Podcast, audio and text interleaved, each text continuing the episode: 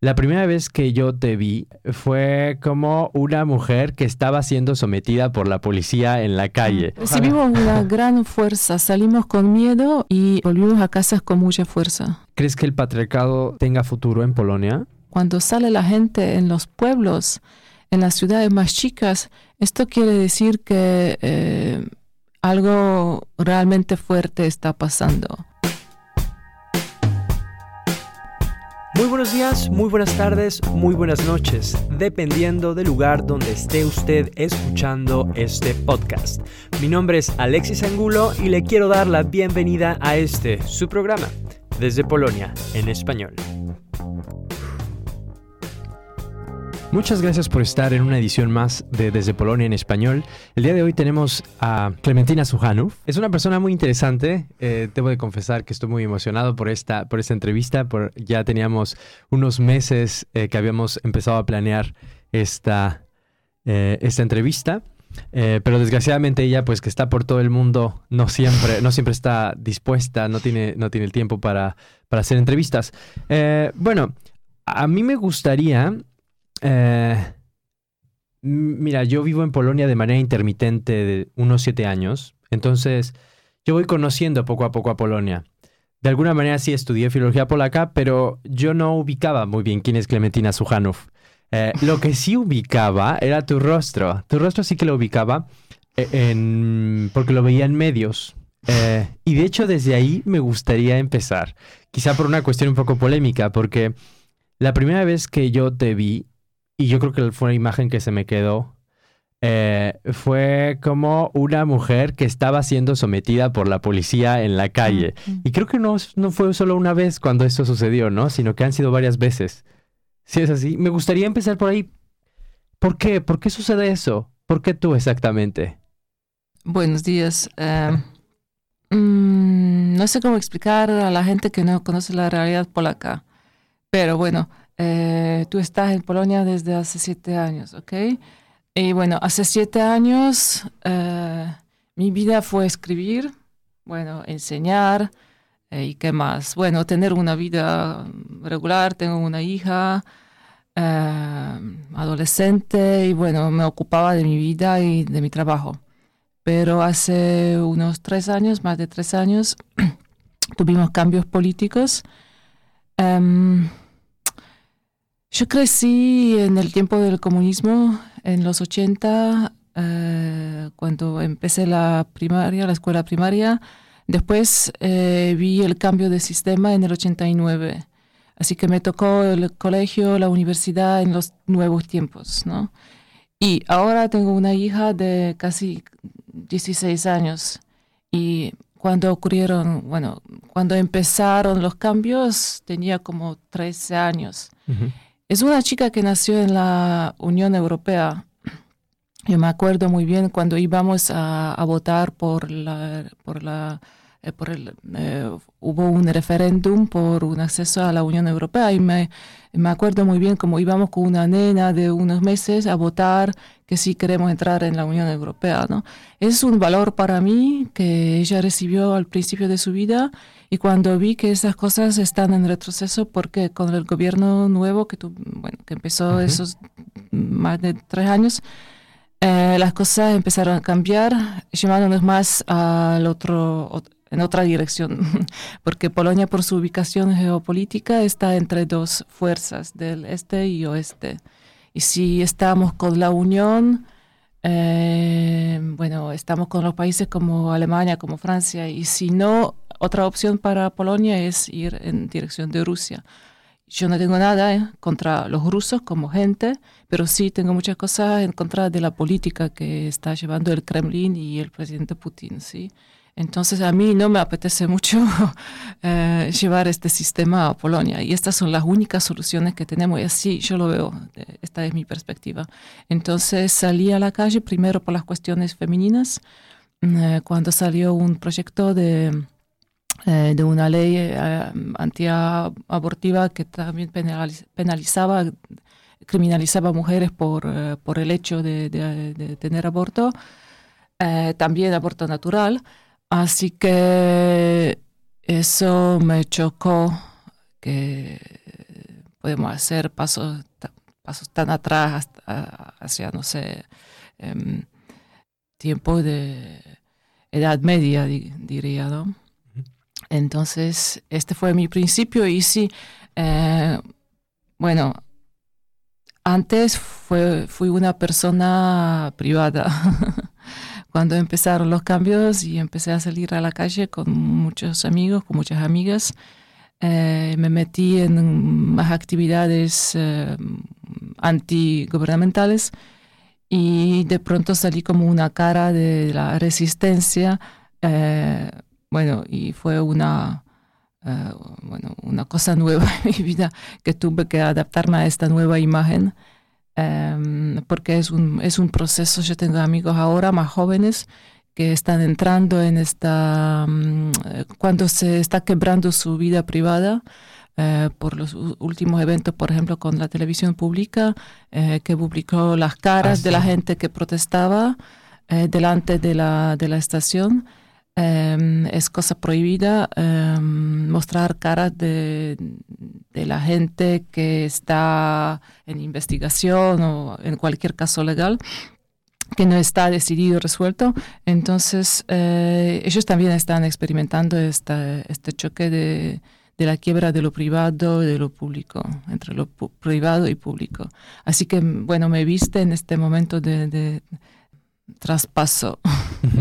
Bueno, por eso cuando yo me enteré que tú hablabas español, sabía que tú eres una persona ideal para que nos explicaras qué, qué es lo que está pasando aquí en Polonia. Si yo hablo también de eh, empecé con una pregunta eh, un poco fuerte, es en realidad porque me parece que eso simboliza mucho de los cambios que están pasando en este momento y pues simplemente tú te has vuelto como una cara de esto.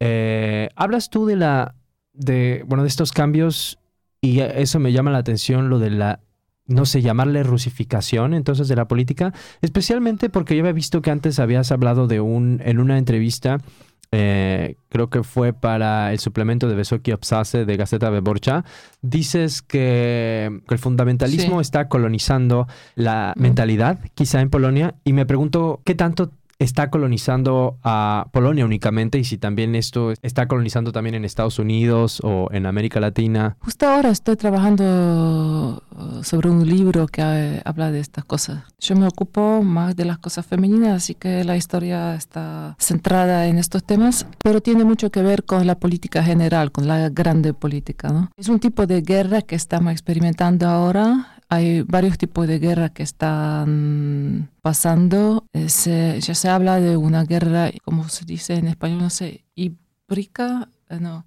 hibridova. Es una idea de, de llevar una guerra que nació en Rusia, que no tiene nada que ver con las armas, con una guerra clásica un término de guerra que conocemos. Está pasando en varios niveles y el nivel que estoy describiendo yo ahora en mi libro es un nivel cultural que tiene que ver con los derechos humanos. Es una, es una era de, de construir un concepto de derechos humanos. Lo que tuvimos en Rusia en los últimos años con el presidente Putin fue eh, una deconstrucción de, de, la idea de democracia o, más bien, de, bueno, podemos decir también una adaptación a la rusa, ¿no? Eh, pero al mismo tiempo los derechos humanos y la cuestión de los derechos humanos que siempre fue llevada por varios por otros presidentes de otros países eh, cuando Rusia decía una cosa bueno cuando em, arrestaban eh, tipos como Hodorkovsky por ejemplo em, gente políticos periodistas em, por ejemplo mataron a Politkovska, una, una periodista muy famosa. Y esas cosas, cuando esas cosas sucedían en Rusia, ellos eh, decían, pero ¿qué les importa? Son, bueno, son cosas secundarias. Eh, y para nuestro mundo occidental, digamos, bueno, podría también hacer una gran crítica de este mundo, pero para hacerlo más breve, este mundo defendía los derechos humanos. Venía Putin y decía, bueno, pero usted, usted está quebrando los derechos humanos, ¿no? Está, está matando a los periodistas, qué sé yo. E, e, este es el conflicto entre la gran política, eh, entre los fines políticos, económicos y los derechos humanos. La gente que viene ahora y que está asociada con em, movimientos conservadores eh, dentro, dentro de la iglesia, y son varias iglesias, iglesias y varias confesiones.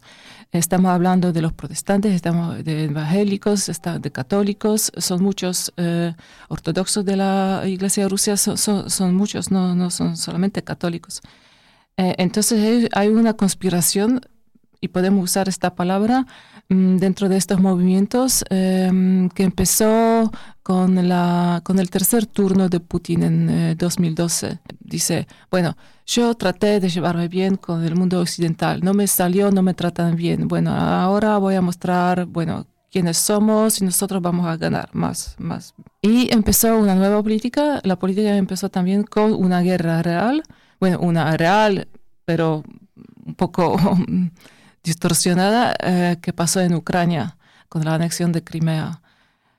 Este es el principio de todas las cosas del mundo que estamos experimentando, viviendo ahora. estos movimientos conservadores eh, tienen sus colaboradores dentro de Kremlin, tienen sus colaboradores en Moscú y en realidad son los norteamericanos y los rusos que están llevando este movimiento adelante con su plata, con sus contactos y con sus fuerzas políticas que están detrás de ellos. Ahora en eh, los Estados Unidos con Trump, con toda la administración. Eh, y en Rusia con, eh, bueno, obviamente con el gobierno. Así que estas dos fuerzas están tratando de conquistar el mundo, crear un programa que se llamó Agenda Europe, porque se trataba de Europa en este momento, pero bueno, eh, la, eh, la misma cosa se observa en todo el mundo, en todos los países. Em, pero esta agenda que conocemos solamente gracias a los leaks, así que son cosas que deberían quedar secretos. Se sabe que em, trabajaban en un plan de cambiar el mundo según sus valores católicos o evangélicos, religiosos, fundamentalistas, eh, dentro de 20 años. Ahora pasaron más o menos cinco años em, de este programa, nuevo programa, que va a introducir, como dicen, un orden natural. Así que quieren cambiar toda la política, todo el sistema de educar, de pensar, de vivir que se construyó, bueno, después del 68 más o menos, pero con unos raíces, bueno, en los tiempos de entre las guerras y otros más. Em, así que quieren cambiar, quieren, eh, lo que ellos dicen es una contra, contrarrevolución. Eh, quieren cambiar el mundo por una revolución que va a salir en contra de lo establecido hasta ahora. ¿Es únicamente ideológico esto? Es ideológico, esa es la pregunta, esa es la pregunta que me hago cada día. Es que ellos la hacen por ideología, lo hacen por plata, por dinero, lo hacen por ambición, por poder, Creo que cada persona lo hace por distintas razones, que están movidos por distintas razones, pero en, bueno, en total hacen lo mismo. Em, en Polonia, como observo, me parece que son más bien gente que, bueno, por lo menos de, mm, de la fundación que parece la más agresiva en Polonia, Ordo Juris, eh, que son gente muy ambiciosa que simplemente quieren tener poder. Pero en otros casos se puede ver em, ideólogos. Yo sé que esto, todo esto suena como un delirio, y sí es un delirio. sí es un delirio, es verdad, eh, mm, no podemos creerlo. Eh, y bueno, pero bueno, lo lamento mucho, pero tengo que decirlo en voz alta, eso es lo que está ocurriendo. Bueno, tú eh, entiendo que lo que estás diciendo es que para entender eh, lo que está sucediendo con los derechos de las mujeres, tenemos que ver más allá, qué es lo que está pasando en Rusia, por ejemplo. E, está todo esto hilado de alguna manera. Bueno, sí, realmente... Eh, me cayó esto como una, eh, una cubeta de agua fría que dices, algo que en realidad...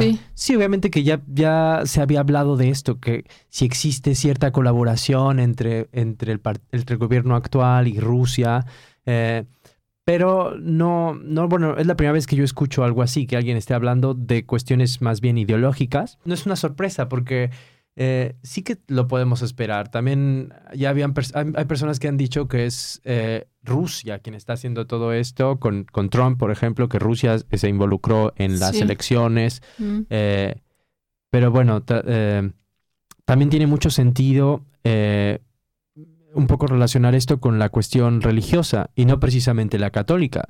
Tenemos también a este Bolsonaro, por ejemplo, o diferentes evangelistas. Sí, sí, sí, son varias facetas de lo mismo. Bolsonaro es una parte y mm, eh, en Brasil nace una secta que es la que fundó eh, estas organizaciones, polacas. Este es un, un, vínculo muy raro en la historia de Polonia que no tiene muchas relaciones con América Latina y en este caso em, estos movimientos vienen eh, de Brasil y tienen origen en una secta brasileña que nació, bueno, que se creó en los 50, en el tiempo de Guerra Fría y tenía mucho que ver con la Guerra Fría y tenía mucho que ver con el anticomunismo.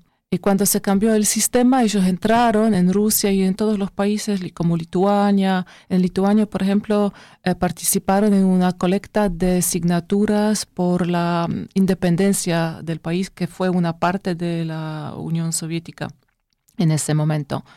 Eh, entonces, eh, bueno, em, vinieron muy, muy pronto oh, con toda esta alegría de, de, que se cambió, que se cayó el comunismo eh, que fue una, em, un terror para ellos y especialmente para sus tierras, porque eh, se trató de una gente muy rica, de los terratenientes, eh, que temían de perder las tierras, sus, bueno, casas, su dinero.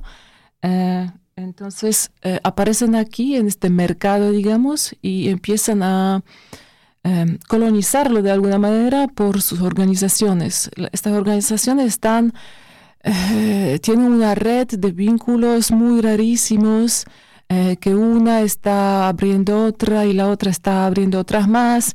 Y así, por ejemplo, la organización polaca, que es la principal para toda esta parte de Europa Central, está implantándose en Croacia, en Lituania, en Estonia y en, otros países de aquí.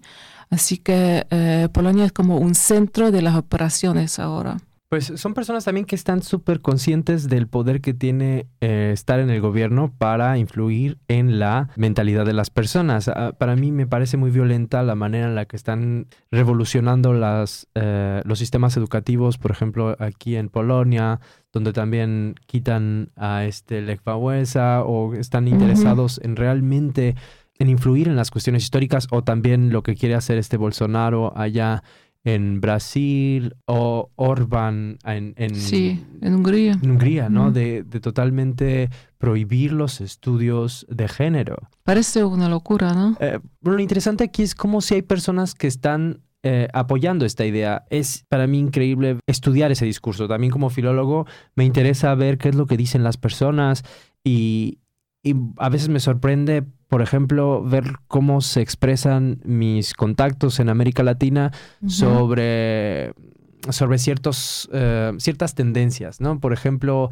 que tuvimos en España a esta, esta mujer transexual que fue modelo. Entonces fue unas críticas que en realidad como que no tenían no tenían por qué estar, parecían como que estaban realmente fomentadas por alguien, que alguien estaba tratando de crear una, una mentalidad, como una opinión pública.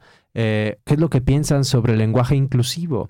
Eh, en realidad las personas se expresaban con tantísimo odio. Hace poco de repente se puso muy de moda eso y, y entre mis contactos... Y también mataron a una persona que, que abrió el Lambda español, ¿no? Ah, ok, sí. Fue en diciembre. A un activista. hubo un ataque, sí. Sí, allá en España. Lo mataron de puñaladas en su casa. Sí, que es algo realmente en España donde se pensaría que hay una, una sociedad bastante tolerante. Eh, Así que incluso ahí empiezan estas cosas. Es una infección. A ver, bueno, vamos entonces a continuar con, nuestra entrevista, con los temas que habíamos planeado. Eh, no sé si tú quieras todavía decir algo con respecto a este tema que estamos hablando. No es tan complicado, no, no, es fácil eh, explicarlo. Espero que lo hago bastante bien para nuestro público, pero... Lo importante es que... Son cosas desconocidas que vivimos, bueno, vivimos nuestras vidas ahora en un mundo que, que no entendemos, ¿no? Todos tenemos este mm, momento de no saber qué está pasando, ¿no? Todos nos estamos preguntando esa pregunta, eh, sea en Polonia, en Estados Unidos, en México, en Argentina. Eh, nos despertamos un día y, bueno, encontramos cosas, novedades que nos están matando y no sabemos por qué de pronto salen, bueno, como en una avalancha de, de, lo malo, de todo lo malo, ¿no?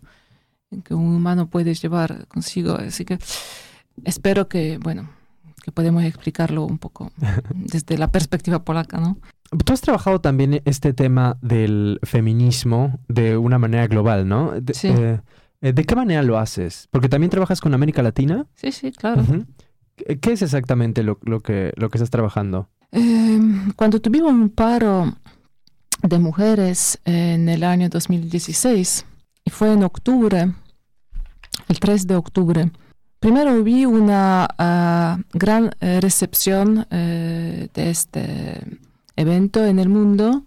Eh, me interesó ver cómo lo ven de afuera, em, pero también empecé a observar lo que está pasando en unos países como Argentina y en este momento Corea del Sur, por ejemplo, que tenían los mismos problemas. Es decir, en Corea del Sur las chicas salían para protestar por la misma razón y me preguntaba, bueno, ¿qué coño no? Estamos eh, tan, bueno, lejos uno de, bueno, Polonia de Corea del Sur y mm, estamos saliendo a la calle para luchar por la misma cuestión aquí allá, y lo mismo en Argentina y después en otros países, y qué está pasando, ¿no? Mm, tuvimos unos, unas leyes, las mujeres, y de pronto no parece como que estamos perdiéndolas en, bueno, en cada lugar del mundo. Me pareció tan masivo y tan sorprendente que me ocupé de eso como un tema, un tema periodístico. Entré en contacto con varias personas en varios países y me di cuenta que hay algo malo está pasando aquí y hay que hacer algo.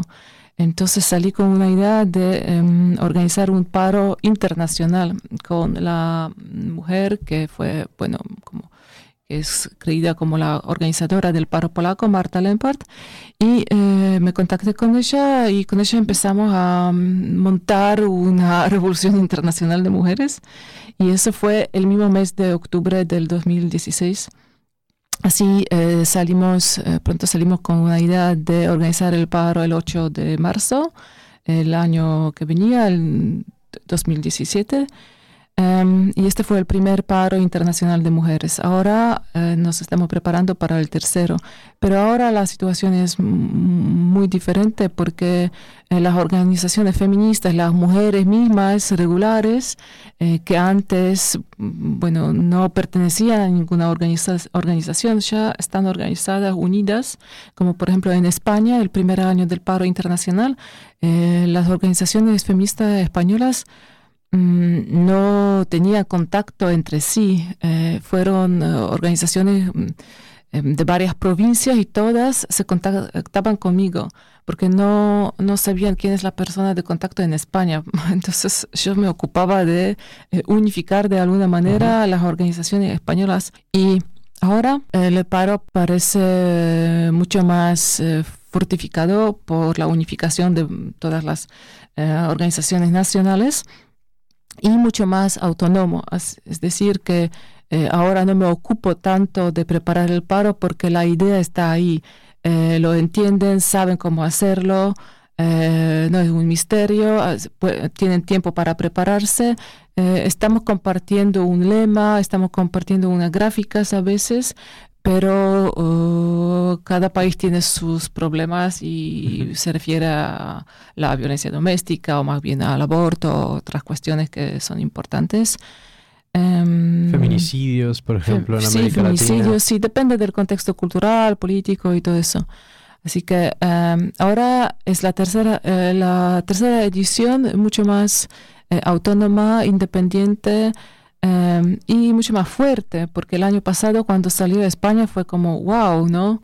porque fue un montón, fueron eh, miles, miles de personas, creo que fueron 200 miles de personas en Madrid, en las calles, y más en todos los lugares dentro del país, porque nos estamos, estamos acostumbrados a grandes protestas en las capitales, pero cuando sale la gente en los pueblos, en las ciudades más chicas, esto quiere decir que eh, algo realmente fuerte está pasando que mm, si no se concentra solo en una ciudad que es como aquí, ¿no? Con las, charne, eh, las protestas negras. Sí, sí, la, la, protesta negra, como se llama lo que nosotros llamamos también el paro nacional, eh, el paro ocurrió en, eh, fueron en total más de 200 eh, lugares en Polonia y afuera de Polonia organizadas por las polacas que viven en el exterior. En Polonia fueron casi 150 mm, localidades. Sí, creo que nunca había visto que, que hubiera tantísima solidaridad con Polonia. Nadie, nadie puede llamar la atención tanto, poner a Polonia en los medios como esto que sucedió, este intento de... Fue una cuestión de una semana solo, toda la preparación. Sí, todas las mujeres en semana. todo el mundo, videos. Sí, increíble. Sí, fue una increíble solidaridad que hizo que las mujeres polacas sintieran que no están solas, ¿no? Sí, sí, sí, sí. sí Recibimos una gran fuerza, salimos con miedo, y salimos por miedo y eh, volvimos a casa con mucha fuerza. Eh, me gustaría también que pasáramos un poco a Gombrowicz. En realidad me gustaría, yo, yo no quería que este fuera el tema principal porque ya tenemos dos, dos programas sobre Gombrowicz eh, y yo creo que no, no es casualidad. En realidad Gombrowicz es alguien que conecta Latinoamérica con, con, con España, con, perdón, con Polonia. Eh, entonces me gustaría que me dijeras qué tanto de tu personalidad se la debes a la lectura que tú tienes de Gombrowicz porque es algo que, que de verdad debe tener muchísimo impacto has dedicado a Gombrowicz muchos años de tu vida. Sí, un montón. Empecé a, leer a Gombrowicz en la edad de 15 años. Así que imagínate, crecí con él y me ocupé de él y después escribí sobre él. Así que eh, le debo un montón eh, y no sería la misma persona. Y es algo que recomiendo a toda la gente que nos está escuchando, que si tiene algún problema con lo que estamos viviendo hoy, hay que leer a Gombrowicz. Es la, eh, la única solución que veo en el mundo, gomprovichar el mundo, diría. Podemos crear un, verbo para describirlo, pero eh, es lo que necesitamos eh, en Polonia definitivamente. siempre con los gobiernos conservadores tenemos este problema que tratan de prohibir la lectura de Gombrowicz porque es demasiado rebelde, es demasiado independiente. Eso pasó con el primer gobierno de PiS, del partido gobernante en Polonia de ahora, y em, lo mismo, bueno, ahora es un poco diferente porque mm, de un lado quieren em, adaptar a Gombrowicz a un pensamiento conservador, es lo que está haciendo la derecha ahora. Y por otro lado, por supuesto, está bueno, el pensamiento de Gombrowicz como de un rebelde, de un eh, avangardista, siempre se lleva más bien con, con, la izquierda, porque, bueno, la izquierda consiste en rebelarse, en contradecir, en repensar, reconstruir y deconstruir todo, ¿no? Y, y es todo esto. Eh, te da mucha libertad, mucha libertad de pensar, eh, mucha libertad crítica, de operar críticamente sobre lo que estás viviendo, sobre tú mismo eh, de reconstruirse cada día, de no creer en boludeces y también hacer boludeces al mismo tiempo. Te habías dicho en alguna entrevista, tenías un poco de, preocupación por eh, el significado que se pueda dar a tu, a tu libro, Ya Genius Gombrowicz, eh, uno de los libros que también ha ganado premios y fue, fue uno de los libros también considerados para el premio de Nike. Ah, que es el premio más importante, ¿no? Aquí en Polonia. ¿Podrías decirnos exactamente a qué casos te refieres? Bueno, yo, también me dedico, por ejemplo, a promover a Polonia. Creo que es algo que también me ha gustado y por eso es que sigo aquí y estoy haciéndolo.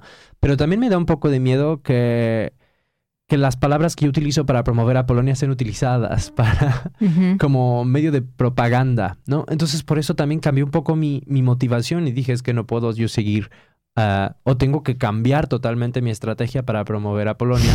Te voy a decir, la mejor manera de promover cualquier cosa es decir la verdad. Exacto. Y es eso. Y Gombrowicz es eso. Decir la verdad aunque sea doloroso. Doloroso. Sí. Sí. Eh, y en la lectura de Gombrowicz, eh, especialmente en los eh, diarios, habla mucho sobre las similitudes entre América Latina y Ujú. Polonia. Sí, sí. Eh, ¿Consideras que esas similitudes continúan? Él veía similitudes y diferencias. Eh, a mí me interesan más las diferencias que las similitudes. Por ejemplo, Gombrowicz eh, trataba, bueno, escribía cosas para ganar plata durante la- el periodo de la guerra, de la Segunda Guerra Mundial, cuando se encontró en Argentina sin dinero como inmigrante. Y ahí, eh, por ejemplo, eh, creó una serie de artículos sobre las mujeres, ¿no? Y la vida erótica de la nación, de la nación argentina. Es eh, muy ridículo lo que está escribiendo, pero está, por ejemplo, comparando la mujer polaca y la mujer argentina. Eso me gusta mucho porque, bueno, es divertido. Mm, ¿Qué dice pero- al respecto? Yo no, no he entendido la oportunidad. sí, ah, bueno. Entonces, mm, ahí hay similitudes y diferencias. Estamos unidos por la Iglesia Católica, así Mm. que eh, la Iglesia Católica tiene un gran impacto en, en- en la población, en las mujeres, por el patriarcado, por el sistema patriarca, patriarcal. Pero al mismo tiempo la mujer polaca es mucho por las cuestiones históricas, por las guerras, por, las, eh, por los levantamientos que tuvimos, por muchas revoluciones y no sé qué. Em, em, la mujer, una mujer polaca es mucho más independiente porque tiene esta historia de participar en, todos estos eventos, de reemplazar a un hombre cuando un hombre salía a la guerra y todo eso creó un tipo de mujer más independiente que sabía ocuparse de su casa y eso estoy hablando del siglo XIX, por ejemplo, en los tiempos cuando mujeres en otros- otros países, eh, bueno, no se ocupaban de esas cosas. Así que, mm, por un lado, la Iglesia Católica que está haciendo lo que lo de siempre y por otro lado, la independencia de la mujer polaca que está en contraste con la submisión de la mujer argentina, que como dice Gombrowicz, quiere, siempre quiere ser una flor, una decoración. Y una mujer polaca, sí, bueno, lo de eh, decoro es importante, pero a pesar de eso, bueno, bueno somos, somos también, eh, bueno, seres, eh, eh, bueno, humanos, ¿no? Inteligentes, sabemos pensar y, actuar. Y él crea esta, esta imagen, sobre todo cuando mm, hay una ola de, inmigrantes polacos en la Argentina después de la Guerra Mundial.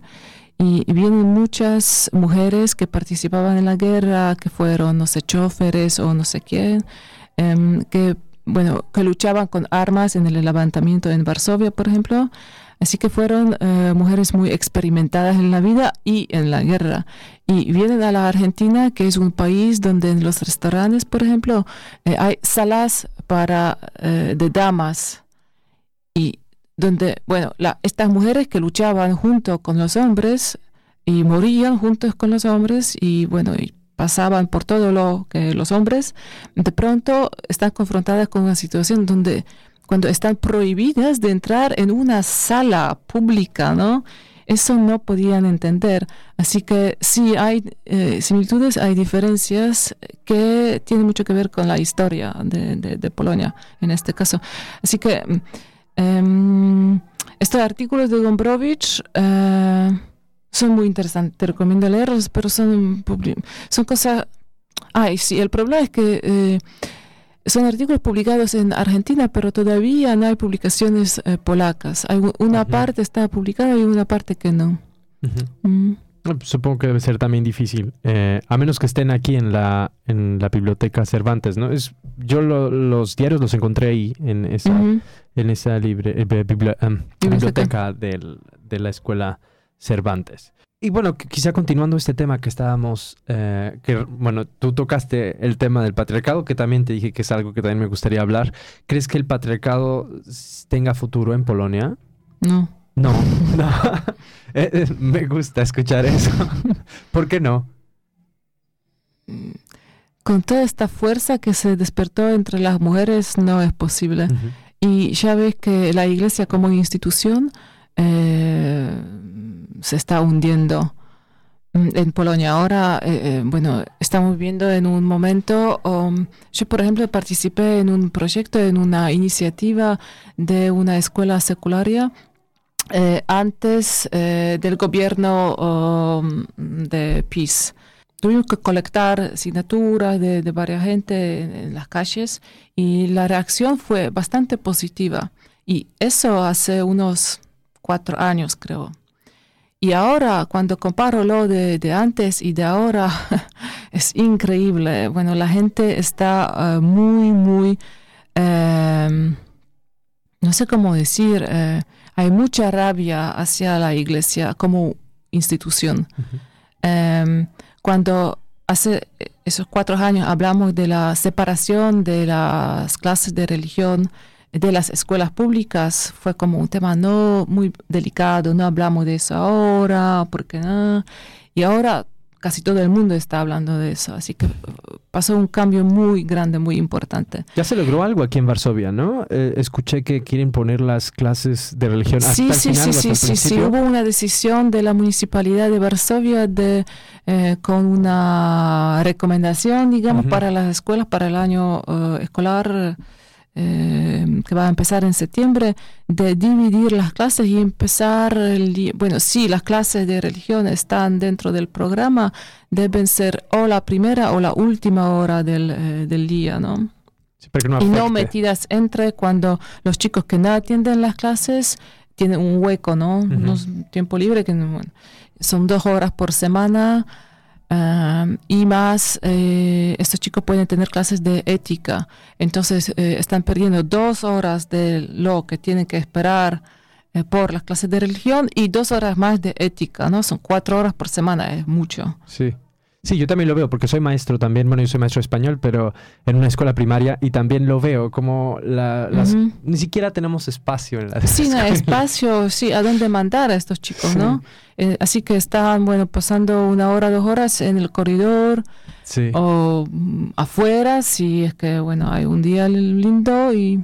Sí, pero debo decirte que eh, hasta que no tuve esta experiencia de ser maestro en una primaria, pues no, no sentí tan, tan importante eh, fungir como una persona eh, que modera. Es decir, no expresar tanto eh, mi, posición política, por ejemplo, ¿no?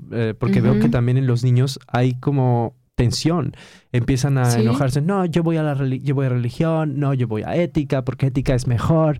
Entonces, y los niños me preguntan, pero eso me ha pasado hasta con grupos de cuarto de primaria, grupos de tercero de primaria, eh, que me dicen, ¿y usted, profesor, qué piensa? Y entonces yo ahí ya veo que no puedo, no puedo yo decir... Eh, sí, hay una confrontación. Antes no se hablaba de esas cosas. Sí, pero es que eso lo vemos con los niños de, niños de primaria, ¿no? Y eso es lo que está pasando. Eh, la gran diferencia que veo es que la gente joven ahora te hace preguntas por cuestiones políticas que antes no lo, nunca lo hacían y se ve una diferencia en la edad, mm, ocurre mm, entre 21, 22 y más arriba. Em, hay una división, una línea de división. La gente más vieja, bueno, más vieja entre los jóvenes, ¿no? Está votando por los partidos conservadores, por ejemplo, y nacionalistas incluso. Y la gente más joven que empezó a hacer preguntas en estos últimos tres años em, está cambiando sus actitudes o por lo menos sabe un poco más de la vida política. Te hacen preguntas y quién es el presidente y qué significa esto y qué opina usted de la clase de religión, ¿no? Te hacen estas preguntas que no, no pasaba antes, no fue un caso. También, yo también estuve en una eh, estudiaba todavía hace dos años en, en Silesia. Eh, tuve la oportunidad de estudiar algo que es interdisciplinario, donde no solamente estaba en filología polaca. Entonces sí me daba cuenta un poco, también estudié aquí en, en artes liberales un año, entonces me doy cuenta de diferencias en la mentalidad, ¿no? Y hasta diferencias por la facultad. Eh, recuerdo que teníamos en, en, la facultad de historia una, una materia que se llamaba bueno, era estudios del pensamiento político, pensamiento de ideologías, eh, no recuerdo exactamente el nombre, Eh, pero la profesora llegó a decir, a ver, eh, ¿cuál es el sistema político que ustedes apoyan? Eh, ¿Cuál sería el mejor Ustruy para Polonia, el mejor sistema político? Así lo traduciría yo. y, y contestan, obviamente también lo hacen interesante, lo hacen también en, en primera persona plural. Nosotros pensamos que lo hablan en nombre de todo el grupo. Una monarquía sería el mejor, lo mejor.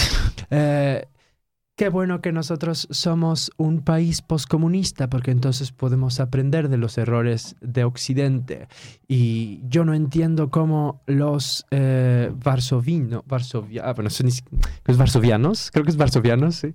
Eh, no sé cómo las personas de Varsovia, los hombres de Varsovia con una barba, brodache, pueden eh, cuidar a sus familias y si ellos son tan metrosexuales. Eh, estoy en contra de que la metrosexualidad entre aquí. Eh, entonces, creo que existe también como... Y ahora se vuelve mucho más hacia el socialismo. ¿Piensas eso? Sí, los estudiantes. Bueno, no todos, ¿no? Pero hay un movimiento que no existió antes. Sí, yo no lo sé. Para mí sí fue un poco también yo veía cuestiones que yo escribía en Facebook como había confrontación conmigo, ¿no? También porque yo tengo unas ideas diferentes.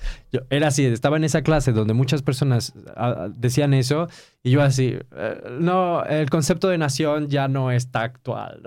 Entonces, eso, sí eran cosas eh, que yo, para mí en Silesia, pues yo sí sentía muchísima, muchísima... Presión. No, sí que no, no, no, no concordaba yo con las ideas tanto de personas que ya habían estudiado, no sé, es nasfo, ¿cómo se dice? Eso, estudios culturales, tanto de personas de filología.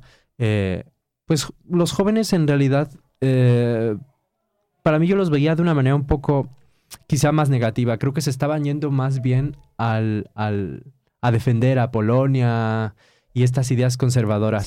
Entonces, Creo que aquí en Varsovia pues también tenemos una idea diferente porque aquí mucha gente apoya eh, eh, a la izquierda o por ejemplo tienen, tienen por lo menos ideas eh, que van en contra del gobierno actual, pero que contrasta mucho con el resto, con, el resto de Polonia. Entonces, vamos a ver, espero. Sí, vamos a ver. Tenemos elecciones del otoño, ¿no? Ah, bueno, y llega, llega la primavera también, ¿no? Un nuevo partido, sí, que se llama Primavera. Sí. ¿Qué, ¿Qué, pensaste con eso? Yo pienso que es muy bien que tenemos una tercera fuerza en el mercado político, porque hasta ahora fue bipartidario, ¿no? Eh, la escena. Em, así que sí, si hay una fuerza nueva y positiva, que no es una fuerza nacionalista, yo lo veo muy bien. Y bueno, Ah, pero vamos a ver qué pasa porque todo es muy dinámico y se puede cambiar al otro día y bueno, hasta otoño tenemos mucho tiempo. Sí, bueno, pero por lo menos eh, yo veo a la gente que se involucra en la política que está viendo esto de una manera positiva porque se están discutiendo temas que antes no se discutían, ¿no? Y que ahora sí, como para Polonia, ¿no? Hablar de la eh, división entre lo secular y lo religioso es, bueno. Que es tan obvio que debería, lo dice la Constitución, ¿no? Que sí, lo dice la Constitución, pero ¿a quién le importa la Constitución? la última pregunta, quizá porque yo en realidad ya creo que hemos tocado todos los temas que, tenía planeado. Eh, me gustaría regresar un poco a cuál ha sido tu reflexión con respecto a estos eh, cambios que han pasado o estas propuestas que han entrado del lenguaje inclusivo en el español. Supongo que también estás siguiendo eso, ¿no? sí. sí. Porque creo que aquí en Polonia no está tan fuerte esta discusión política de algún lenguaje inclusivo. Sé que hay críticas, por ejemplo, a eso de decir biológica o ese tipo de cosas. Sí. Eh, pero desde mi punto de vista creo que en Latinoamérica y en España... Más progresiva, sí. Eh, bueno, sí está eso, pero también hay mucha más resistencia, eh, como muchísima crítica. Eh, ¿Qué piensas tú de este, de este lenguaje inclusivo? No tengo opinión porque como no me toca a mí, ah. porque no es mi idioma, no, no pienso mucho en eso. Lo observo con curiosidad porque me parece una, una cosa muy interesante desde el punto de vista lingüístico, ¿no? Que se está por crear algo nuevo, Ah, y eso me gusta, que se puede crear un idioma, eh, desarrollar un idioma, eh, que, que, no es un ser eh, definido para siempre cerrado. Eso sí, me gusta. Em, pero no sé cómo sería en Polonia, por ejemplo, con la misma cuestión. Bueno, también gramáticamente, no sé. Pero sí, aquí hay solo un debate sobre los feminismos en usar Em, en polaco tenemos varias eh, terminaciones de, eh, bueno, de qué, de, em, en los verbos, tenemos declinaciones donde se puede marcar el género de la persona, ¿no? Así que eh, hay más posibilidades dentro de la lengua polaca de marcar el género que en otros idiomas. Eso sí, es, tiene, mucha, mm, tiene muchas posibilidades. Em, pero sí se está debatiendo si, bueno, deberíamos decir, eh, bueno, una profesión, por ejemplo, de mm, periodista en realidad en español es femenino, pero en polaco se puede decir, bueno, en una forma femenina y en una forma masculina. Entonces, hay algunas profesiones donde sí hay terminaciones femeninas y se las está usando y hay otras que no porque suenan raras, ¿no? Eh, así que estamos en un momento de, mm, algún cambio lingüístico, pero no sé cómo gramáticamente hablando podríamos eh, acercarnos al tema de incluismo como de este EX como... Ah, sí, sí. Eso, no lo sé En Argentina se usa mucho, ¿no? En Argentina, tienes mucho contacto con Argentina, ¿no? Sí, eso me, me, parece increíble, ¿no? A veces yo siento así presión de ah, un, amigo que escribió eh, un mensaje... De recordar que hay y... Bueno, para mí, es, para mí es excelente. A mí me gusta usarlo. Yo lo veía primero que la gente lo usaba en Twitter ya desde hace muchos años, que será desde el por lo menos desde que yo lo haya percibido, desde el 2010, por ejemplo, ya lo estaban usando el lenguaje inclusivo en Twitter por cuestiones económicas, porque siempre cuando hablamos de lenguaje son por cuestiones económicas, ¿no? Entonces, ese de Twitter, pues nos dejaba solamente ciento, creo que eran 160, bueno, no me acuerdo cuántos caracteres, ahorita ya los amplió Twitter, y por eso las personas estaban escribiendo. Sí, pero en polaco tenemos tres géneros dentro del idioma, ¿no? Es masculino, femenino y tenemos un eh, que es neutro. Así que se podría construir algo en base del eh, género neutro que ya tenemos en el idioma, que eh, no es, bueno, no tiene tantas posibilidades. Es decir, el femenino y el masculino tiene muchas más palabras eh, pero sí una construcción de un género neutro está dentro de la eh, lengua polaca, ¿no? Sí, pero que no se podría ser un podría ser un, um, una base para construir, para salir hacia la inclusividad. Sí, algo que me llama la atención mucho del polaco es que la, en cuestiones de gramática muchas veces las mujeres y los objetos y los animales, bueno, son hombres de un lado y todo lo demás están las mujeres, los animales y los objetos, ¿no? Sí. Eh, eso para mí es, es muy importante saberlo y para todos los que nos están escuchando, si quieren hablar correctamente, ¿no? Porque es una cuestión gramatical. Eh, tenemos que saber que las mujeres, los objetos y los animales se dice de una manera, one beue, eh, los objetos beue, pero los hombres beli, ¿no? Chi, chi, chi mężczyźni, pero te kobiety, te przedmioty, te zwierzęta, ¿no? Son cuestiones que quizá no hacemos tan, tan, tan eh, conscientes. En plural, sí. Sí, pero para mí es, es, algo que me llama la atención y creo que hay que, hay que también ponernos a reflexionar eh, sobre el lenguaje. Sí, con el idioma polaco se podría experimentar, sí. Sí. Porque tiene muchas posibilidades y eso desde los principios de la creación del idioma. Pero al mismo tiempo, estamos bastante retrasados si nos comparamos con Latinoamérica. En, este cuestión del lenguaje, ¿no? Sí. sí. La pregunta es, ¿tenemos derecho, sí o no, a hacer cambios en el lenguaje? ¿Mm? ¿Por qué no? Esa es la pregunta para, para los que nos están escuchando. Eh, eh, Clementina, muchas gracias por estar con nosotros. Muchas eh, gracias. Uno de los mejores programas que hemos tenido. y pues bueno, espero que tengamos la oportunidad de volver a conversar. Ok, chao. Muchas gracias.